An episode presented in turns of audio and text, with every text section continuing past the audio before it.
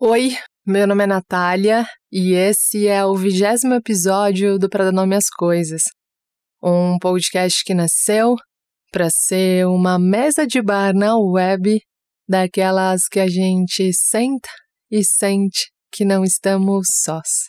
Um lugar em que a gente pode ser do nosso próprio tamanho sem precisar se esticar e nem se espremer. Para você que está chegando agora, para você que, que vai conhecer o podcast a partir desse episódio, seja muito bem-vindo, seja muito bem-vinda, seja muito bem-vindas. Para você que está voltando à nossa mesa, cara, que delícia! Faz quanto tempo que eu não te vejo, que saudade! Obrigada, gente! Eu pude perceber nessas últimas semanas, eu tive um tempo fora de todas as redes sociais, Instagram, Facebook, enfim. E aí, quando eu voltei agora para o Instagram, na última semana, foi uma surpresa muito gostosa saber que descobri ali várias mensagens perguntando: cara, quando você volta? Cara, cadê você? Cara, você falou que ia voltar e não voltou e tal. O podcast de hoje fala um pouco disso, sobre esse, essa não volta no tempo que a gente tinha prometido. E, e sobre algumas outras coisas mais que eu acho que pode ajudar também no caminho de vocês, como ajudou no meu, enfim, aqui é uma grande partilha. E, e é isso. O que eu queria dizer é que todos aqui são muito bem-vindos, que o Pra Nome Coisas surgiu para que a gente conseguisse existir com as nossas singularidades, com o nosso próprio tamanho, sem precisar ficar se medindo, se tolhindo, que a gente pudesse crescer de algum modo junto. E vocês sabem que no último episódio, no episódio do Natal, logo depois, assim, que, que a gente colocou no ar, logo depois, na verdade, que eu gravei, eu disse um até logo, né? E a verdade mesmo, gente, é que eu não tinha certeza de que eu voltaria com o podcast. Isso quer dizer que quando eu disse para vocês, ó, oh, gente, até mais, até janeiro, eu não tinha certeza de que eu realmente voltaria.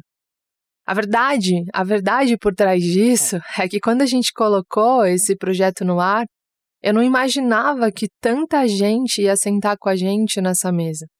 E aí, ao passo que o podcast foi crescendo, começou a me dar um cagaço, cara. Eu cheguei no final de dezembro, assim, ó, segurando nas paredes, assim. Porque me imaginar, assim, antes do projeto nascer, assim, me imaginar falando de fracasso, autossabotagem, medo de não ser suficiente para 100 pessoas, é muito, muito diferente do que me perceber dentro de uma realidade em que eu tô falando de tudo isso, de fracasso, de rejeição, de medos tão fundos para 11 mil pessoas. 11 mil pessoas sentaram na mesa do Pra Dar Nome às Coisas ao longo desses 19 episódios.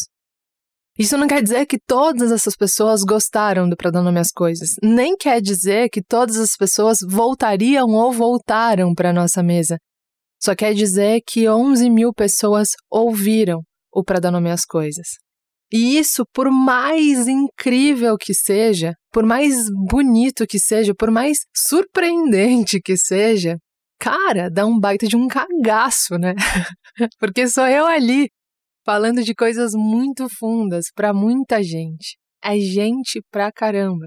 E vendo que é gente pra caramba e percebendo que é gente pra caramba, eu comecei a perceber que tem muita gente que eu nunca vi e que está me vendo em lugares muito íntimos, muito sagrados.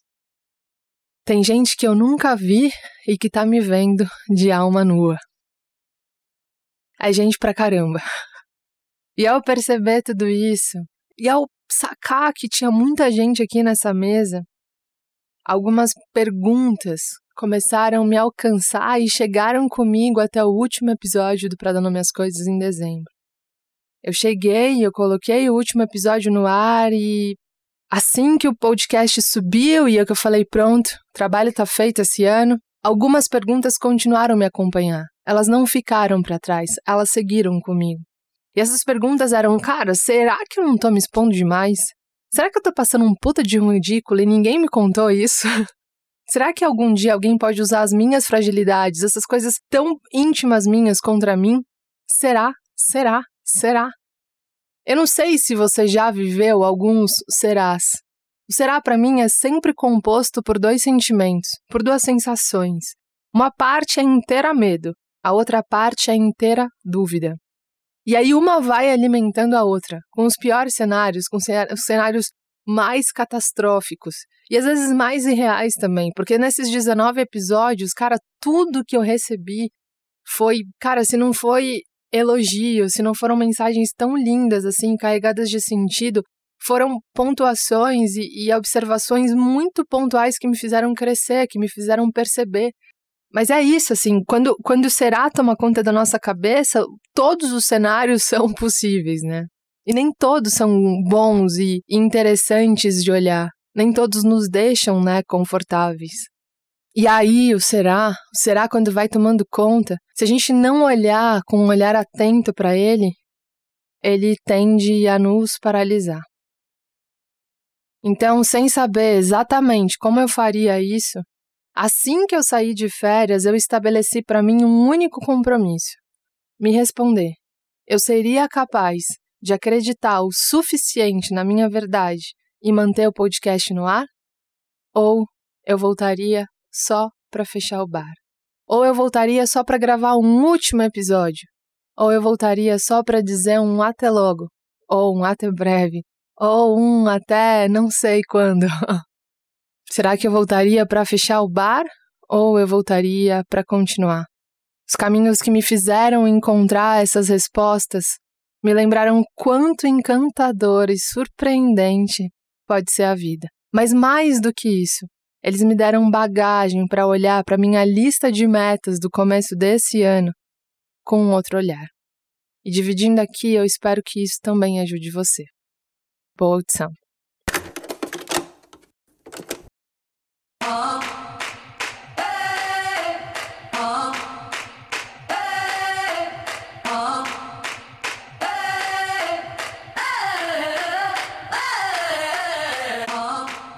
Eu tinha chegado em São Paulo no dia anterior, depois de 10 dias de férias.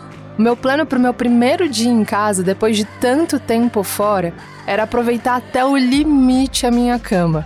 Lá em casa a gente ia começar a preparar a ceia do Natal bem mais tarde, então dava para dormir tranquila mesmo, sem hora para acordar. Eu tava ansiosa porque em todos os dias da minha viagem eu sempre colocava o celular para despertar para não perder o café da manhã. E agora eu tinha finalmente chegado ao momento em que eu ia poder acordar sem nenhum apito. Então ajeitei bem o travesseiro embaixo da cabeça, puxei o cobertor e quando deu 8 horas da madrugada, cara, meu celular começou a gritar em cima da cabeceira. Eu tinha esquecido de colocar ele em modo avião e só agora eu tava percebendo.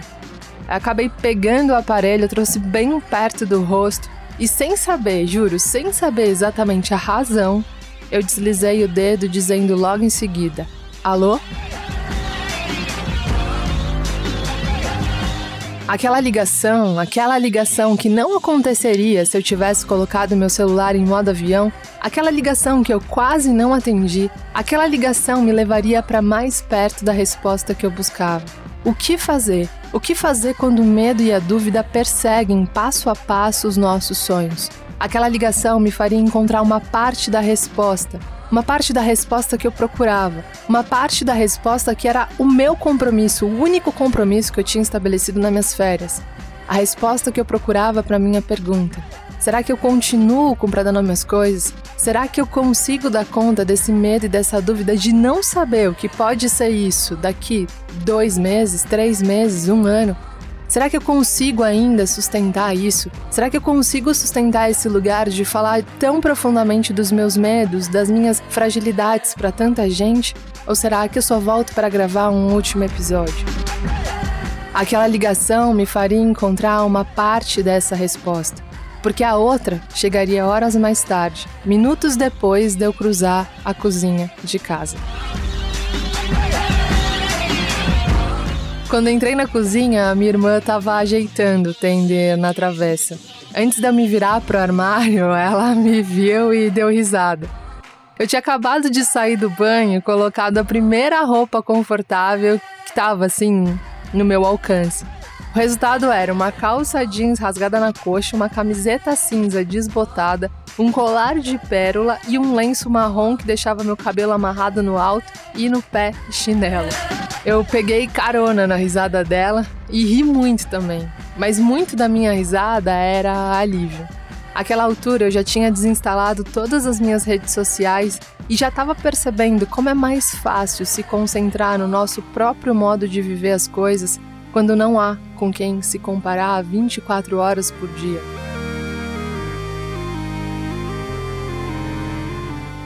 Sem stories e sem fotos com looks natalinos no Instagram, eu estava confortável para usar chinelo e camiseta desbotada na ceia de Natal, sem duvidar de que estava ótimo daquele jeito. Sem duvidar de que eu estava devendo, sem duvidar de que eu estava quebrando uma rotina ou uma cerimônia ou uma imagem que eu precisava cumprir naquele dia. Sem redes sociais, eu estava livre de efeito manada. Sabe o que é efeito manada? Vou te explicar como ele acontece comigo. Olha só, eu perdi as contas de quantas vezes eu acordei no dia das mães, ou dos pais, ou no dia das crianças, dei um abraço forte, um presente, palavras sinceras e me dei por satisfeita por ter feito exatamente aquilo que meu coração, aquilo que eu achava que deveria ter feito. Mas foi só entrar no Instagram para eu sentir que estava faltando uma homenagem ali.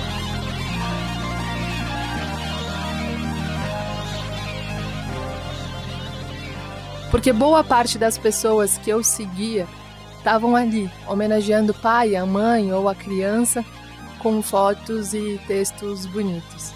E aí, era só ver aquilo tudo acontecendo em volumes inimagináveis que eu começava a fuçar a galeria do meu celular para fazer também. Meus pais não tinham Instagram. Meus pais nunca tiveram Instagram. Eles nem veriam o post, mas parecia que as coisas não estavam completas se eu não fizesse isso. No fundo, eu sabia que não era para eles, porque eles não iam conseguir nem ler, eles nem tinham o aplicativo. No fundo, eu sabia que era para fazer parte, para não ficar de fora.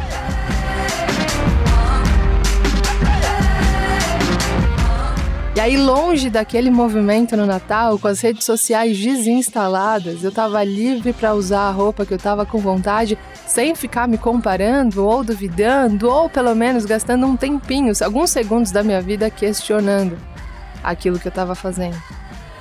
A Paty se concentrava no rótulo do tender e me contava uma história sobre uma amiga dela que tinha feito algo muito corajoso. É engraçado, né? A gente chama de coragem aquilo que as pessoas fazem seguindo a própria verdade.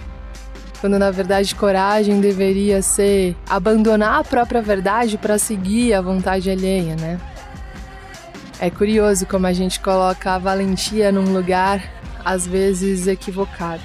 Mas enfim, a Paty estava me contando sobre uma amiga dela, sobre uma amiga dela que estava vivendo a própria verdade.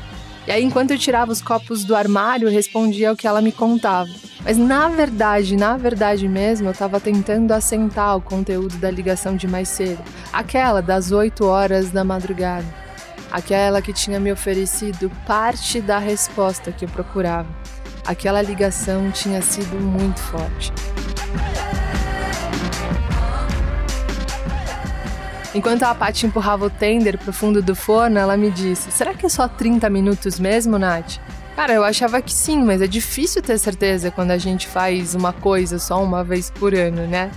Ela, em vez de, de levar com seriedade aquela resposta ou levar para algum lugar de tensão, ela disse: Cara, eu lembro da última vez que eu fui preparar um peixe quando os tios vieram aqui e eu fui fazer a receita na intuição. E quando eu abri o forno, crente que tinha dado tudo certo, crente que os peixes, olha, iam estar tá, assim douradinhos, as batatas cozidas, cara. Tinha peixe e batata em todo o forno, menos na forma. Aí, Nath, então se não der certo, a gente investe na salada. A minha irmã tem uma praticidade muito bonita. Praticidade muitas vezes anda de mão dada com a leveza, né? Ela é daquelas que diz pula, vai, liga, escreve, faz, tenta, risca, declara. Mas, Paty, se não der certo, cara, e se cair? E se o celular não tocar de volta e se ninguém ler? Então ela diz: Não é sobre isso, Nath. Não é sobre isso. Não é sobre o que vai acontecer, é sobre você fazer o que acha que deve fazer. É sobre assumir a responsabilidade do seu coração. É sobre deixar o seu coração ser o seu guia. É sobre assumir a sua verdade, entende?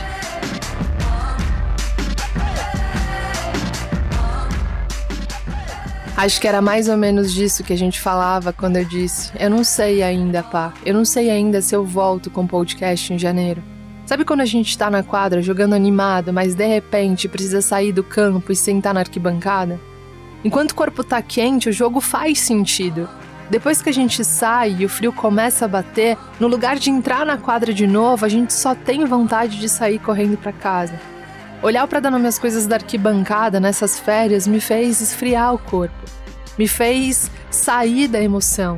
Me fez pensar que sou eu lá. Eu e os meus medos, eu e os meus fracassos, eu e minha alma nua. Eu acredito nesse projeto, porque ainda que seja eu, não é só eu. Eu acredito nesse projeto porque eu acredito num mundo em que a gente possa compartilhar as nossas fragilidades sem ser julgado por isso. Eu acredito, Paty, mas mesmo assim, Olhar de fora tem me dado medo, sabe, pá? Dúvida. E aí eu fico me perguntando: e se? E se? Será? Será que é isso mesmo? Será que é esse o caminho? Eu acredito mais. E quando eu ia terminar a frase, ela me interrompeu dizendo: Você acredita, mas acreditar não é o suficiente, né, Nath? Sabe por que acreditar não é suficiente? porque acreditar nunca é suficiente. Acreditar é fundamental, é necessário, mas não é suficiente. É preciso ter coragem para bancar o que se acredita. E bancar o que se acredita tem a ver com sustentar os nossos medos, as nossas incertezas e os nossos receios durante a caminhada. Bancar o que se acredita é bancar tudo que vem no pacote da nossa crença. É isso que faz um marinheiro jogar o barco no mar. Ele sabe que pode vir uma tempestade grande, ele sabe que a embarcação pode virar, ele sabe que peixes enormes podem de repente virar o barco dele. Ele sabe que ele pode cair no mar e se machucar, mas ele acredita no que fez ele navegar. Ele confia na própria rota. É quando ele se coloca em movimento, apesar da dúvida e do medo, que ele prova o que ele acredita. Sabe por quê, Nath? Porque é possível acreditar muito em algo e, mesmo assim, não fazer nada, absolutamente nada, sobre o que a gente acredita. Acreditar nunca é suficiente.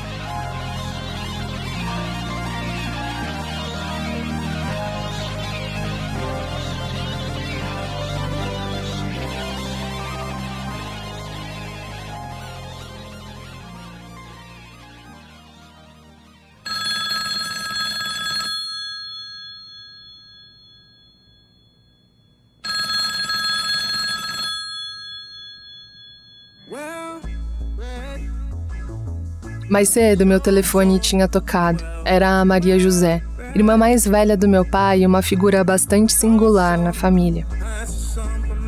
Ela traz na própria biografia todos os erros e acertos de quem a maior parte do tempo estava decidindo que as coisas precisavam ser diferentes do que eram. Foi a primeira a sair de casa e a primeira a voltar, ordenando que os irmãos fossem para a escola, mudando a lógica dos meus avós que achavam que estudar era a mesma coisa que trabalhar. Então, que trabalhassem.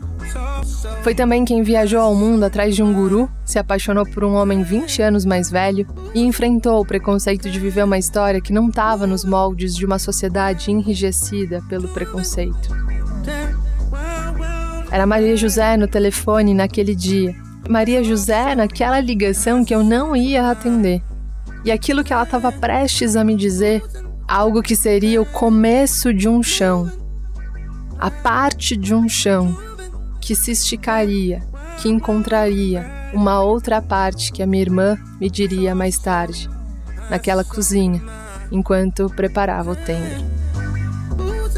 Percebendo o sono na minha voz, ou a hora da ligação, não sei, minha tia foi logo pedindo desculpas por ter ligado e dizendo que retornaria mais tarde.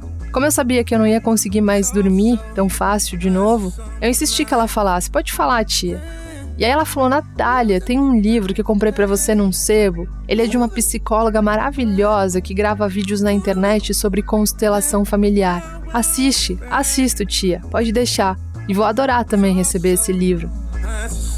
Assim que eu respondi isso, ela disse que já ia desligar, mas que antes ela precisava me falar uma coisa que eu tava tanto pensando esses dias, Natália. Eu tava pensando tanto nisso nesses dias e hoje eu acordei, acordei achando que eu precisava compartilhar com você. Fala, tia, pode falar. Sabe o que eu tava pensando, Natália? Sabe o que eu tava pensando? Eu tenho 67 anos, e se eu olhasse para trás, e se eu olhasse para o caminho que eu percorri até aqui, talvez uma das coisas mais importantes que eu aprendi é que a gente precisa sair da manada. Porque é só saindo da manada que a gente consegue experimentar o que é ser único. Sabe o que é isso? Sabe o que eu quero dizer com isso? É que não tem ninguém igual a gente é que não tem um único ser que seja igual ao outro. E que por conta disso ninguém precisa ser igual a ninguém. Mais do que isso, por ser único, você só tem que ser fiel a você. Porque só tem um de você, Natália. Só um. Só uma Natália existindo desse jeito. E por mais que passem séculos e séculos e séculos, nenhuma Natália vai existir do jeito que só você pode existir. Por isso, por isso, minha sobrinha, tente honrar a sua verdade. Se você conseguir honrar a sua verdade, quanto mais você conseguir honrar a sua verdade, mais coragem você vai ter para a vida. E diante do seu medo, e diante da sua dúvida, diante da insegurança dos caminhos, lembra: mil anos atrás ou mil anos para frente, ninguém, ninguém vai poder existir, se expressar, estar no mundo do mesmo jeito que você. Você é um ser único nessa existência. Falando tudo isso, sem saber do que passava na, na minha cabeça, sem saber do meu único compromisso para aquelas férias, ela se despediu e desligou.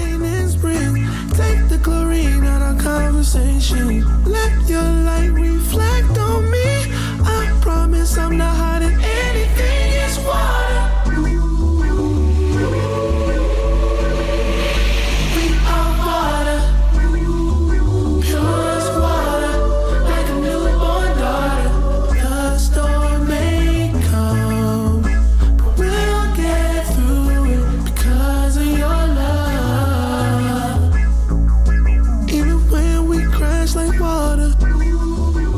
Naquele dia eu experimentei de novo, mais uma vez, o que é viver prestando atenção nos sinais do universo.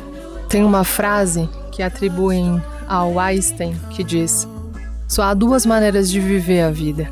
A primeira é vivê-la como se os milagres não existissem. A segunda é vivê-la como se tudo fosse milagre. Eu acho que eu tô no segundo grupo. é, Muitas vezes eu experimentei já na vida essa coisa da sincronicidade, dessas pequenas coincidências que sempre apontam um caminho. E talvez uma das minhas orações é pedir para que Deus, aquilo que eu acredito, me deixe com um coração sensível para perceber esses sinais acontecendo todos os dias.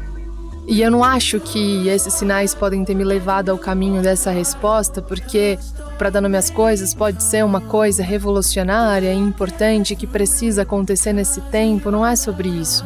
Mas é porque fazendo para dar nome às coisas, eu me torno maior. Fazendo para dar nome às coisas, eu entro em contato com o meu medo e com a minha dúvida. Fazendo para dar nome às coisas, eu pego o meu medo e a minha dúvida, um de cada lado do corpo, e me coloco a andar.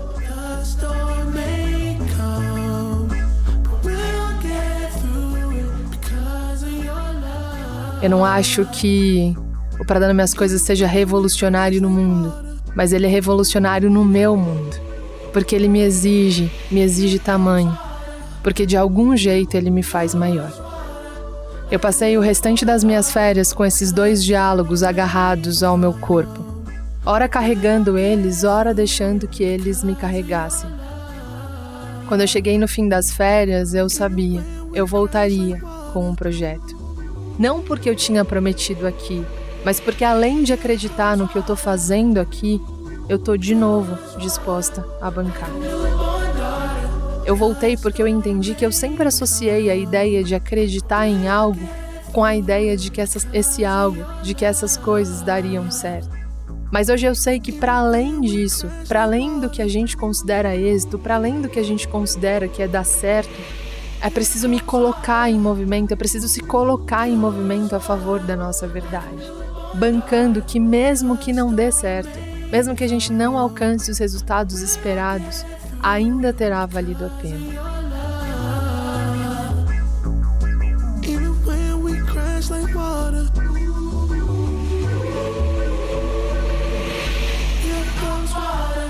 Em busca da minha resposta, eu aprendi que acreditar é importante para a gente se colocar em movimento mas tem alguns começos ou recomeços que a gente só consegue fazer se a gente bancar aqui. Mesmo que as coisas não saiam como a gente gostaria, elas ainda terão valido a pena.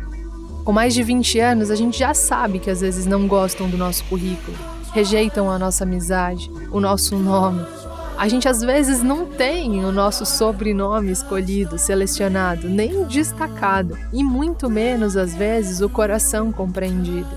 Depois dos 13, a gente aprende que nem sempre o pódio é nosso, nem sempre a medalha vai para o nosso peito, nem sempre é o nosso corpo que rompe a faixa da linha de chegada.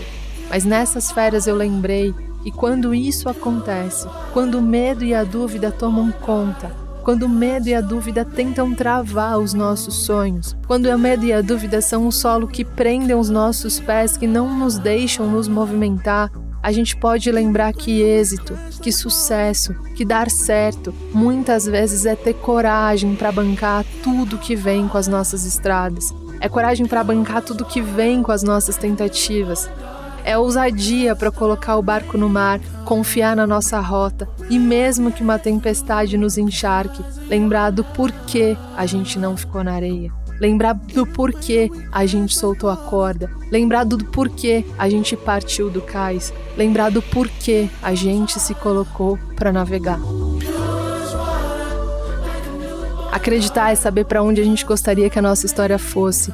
Bancar é se dispor a caminhar até ela. E caminhar do jeito real e navegar do jeito real, às vezes é com medo mesmo, às vezes é com dúvida, às vezes é com uma insegurança assim animal, às vezes é tremendo, às vezes é com a boca seca, às vezes, cara, é com tremelique. É, porque isso tudo tá na conta da vida real e essas coisas da vida real nem sempre a gente consegue imaginar, nem sempre cabem na nossa imaginação. Mas a gente pode fazer os nossos caminhos, a gente pode pegar o barco e se colocar no meio do mar revolto, cientes de que a gente tem uma âncora dentro da gente. E qual que é a âncora que a gente tem dentro da gente? A certeza, a convicção, a crença do porquê a gente abandonou a faixa de areia, do porquê a gente soltou a corda que nos prendia ao cais, do porquê a gente pegou o nosso barco, saiu do porto e seguiu a nossa rota, do porquê a gente escolheu não ficar num lugar seguro e ir em direção à navegação que podia ser instável, que podia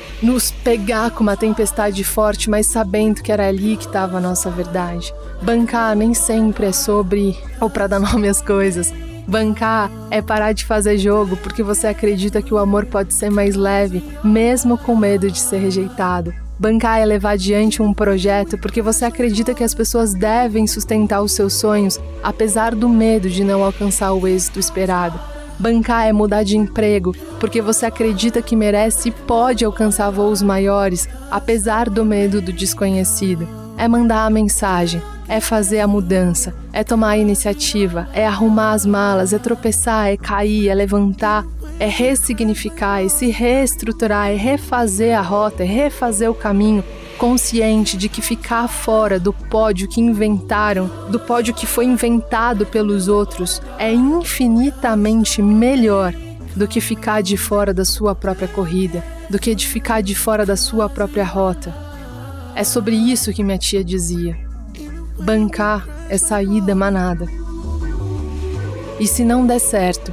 E se não sair como você esperava? E se aparecer mais montanhas do que você achava que tinha? E se aparecer ondas de 5 metros que você não pôde imaginar que apareceriam no seu mar, na sua rota? É olhar para o seu caminho e perceber que é melhor tropeçar nos caminhos que a gente trilhou do que alcançar a linha de chegada de caminhos que trilharam para gente. E mesmo depois de entender isso tudo, eu te digo, eu não sei. Eu te digo com toda a sinceridade assim do mundo, levando em conta que esse projeto nasceu, permanece e é retomado na minha verdade, na nossa verdade aqui. Eu não sei de verdade se um dia eu vou conseguir olhar para tudo isso que tem virado para dar nome às coisas e não sentir um tanto de incerteza, um tanto de dúvida e um tanto de medo. Mas eu sei que a despeito de todas as coisas, eu posso continuar andando por essa trilha, eu posso continuar colocando meu barco no mar, porque embora eu não saiba para onde ele vai, para onde ele vai ancorar, quais são os desafios que ele vai encontrar no caminho, eu sei que eu posso olhar para trás e saber que, independentemente do que esse projeto pode ser ao olhar dos outros, ou do que pode virar ao olhar dos outros, ainda que eu saiba que para a maioria de vocês, pelas mensagens que eu recebo, está fazendo muito sentido. Mas eu sei que eu posso olhar para esse barco, e independentemente do que os outros possam transformar isso, porque essa é a origem muito dos nossos medos. Eu sei que eu tô sendo absolutamente fiel a mim mesma. Tá aí a minha âncora.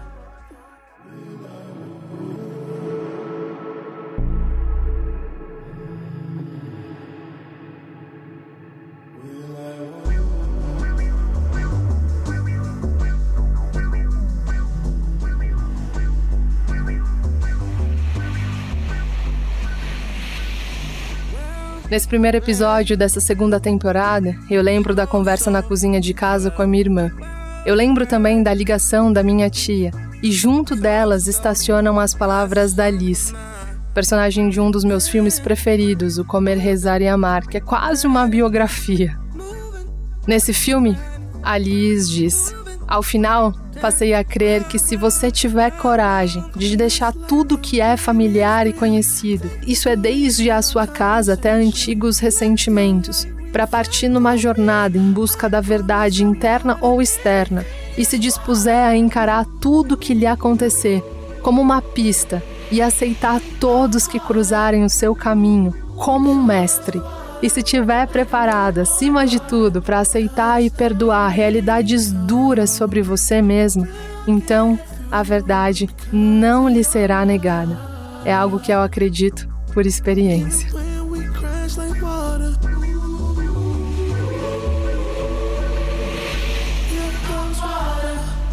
Eu lembro das palavras da Liz e o que eu tenho vontade de te dizer, Liz, é que eu não só acredito, mas eu tô disposta a bancar.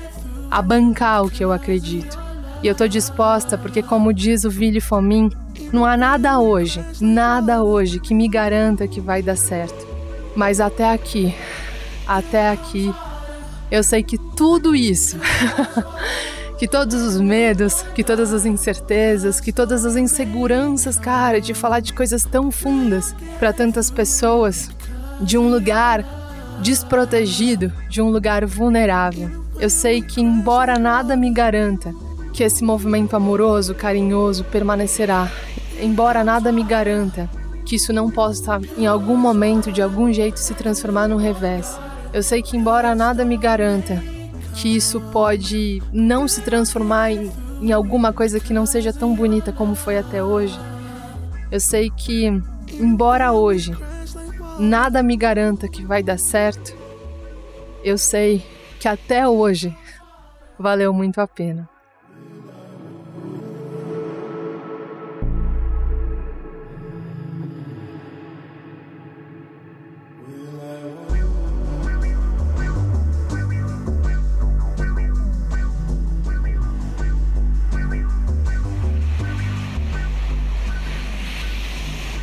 Por isso, se hoje eu pudesse olhar bem na tua carinha, assim, se eu pudesse hoje dizer uma coisa, uma coisa que pudesse ecoar no teu dia, que pudesse te dar coragem para realizar os seus sonhos, que fizesse você caminhar sem ser paralisado pelo medo e pela dúvida, que te fizesse largar a faixa de areia, desamarrar a corda do porto e colocar teu barco em alto mar em busca dos teus sonhos, o que eu te diria hoje, se eu pudesse olhar bem na tua carinha, seria: honra a tua verdade.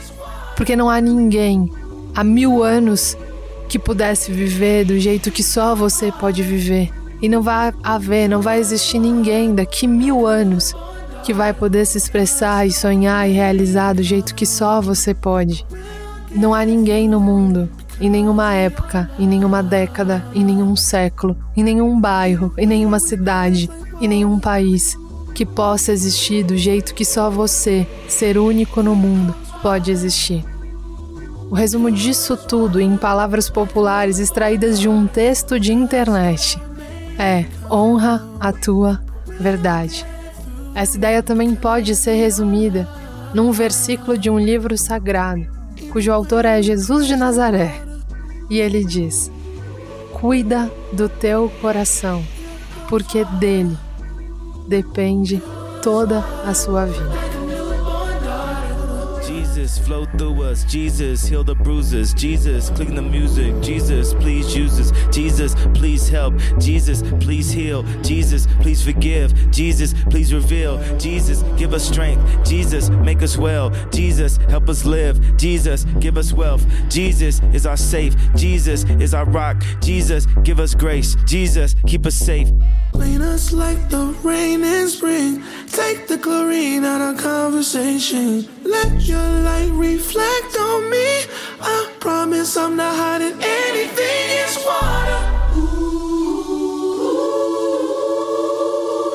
We are water. O que eu desejo para mim e para você é que o nosso encontro seja para além dessa mesa de bar, seja em alto mar, e que do seu barco você possa me ver na minha embarcação enfrentando os meus monstros, os meus medos, e que do meu eu possa olhar para o lado e falar: cara, tem mais alguém aqui que, apesar do medo, que apesar da dúvida, que apesar da insegurança e das incertezas, tá conduzindo e navegando o próprio barco. Que a nossa bússola seja o nosso coração e que a nossa rota seja a nossa verdade. Até semana que vem.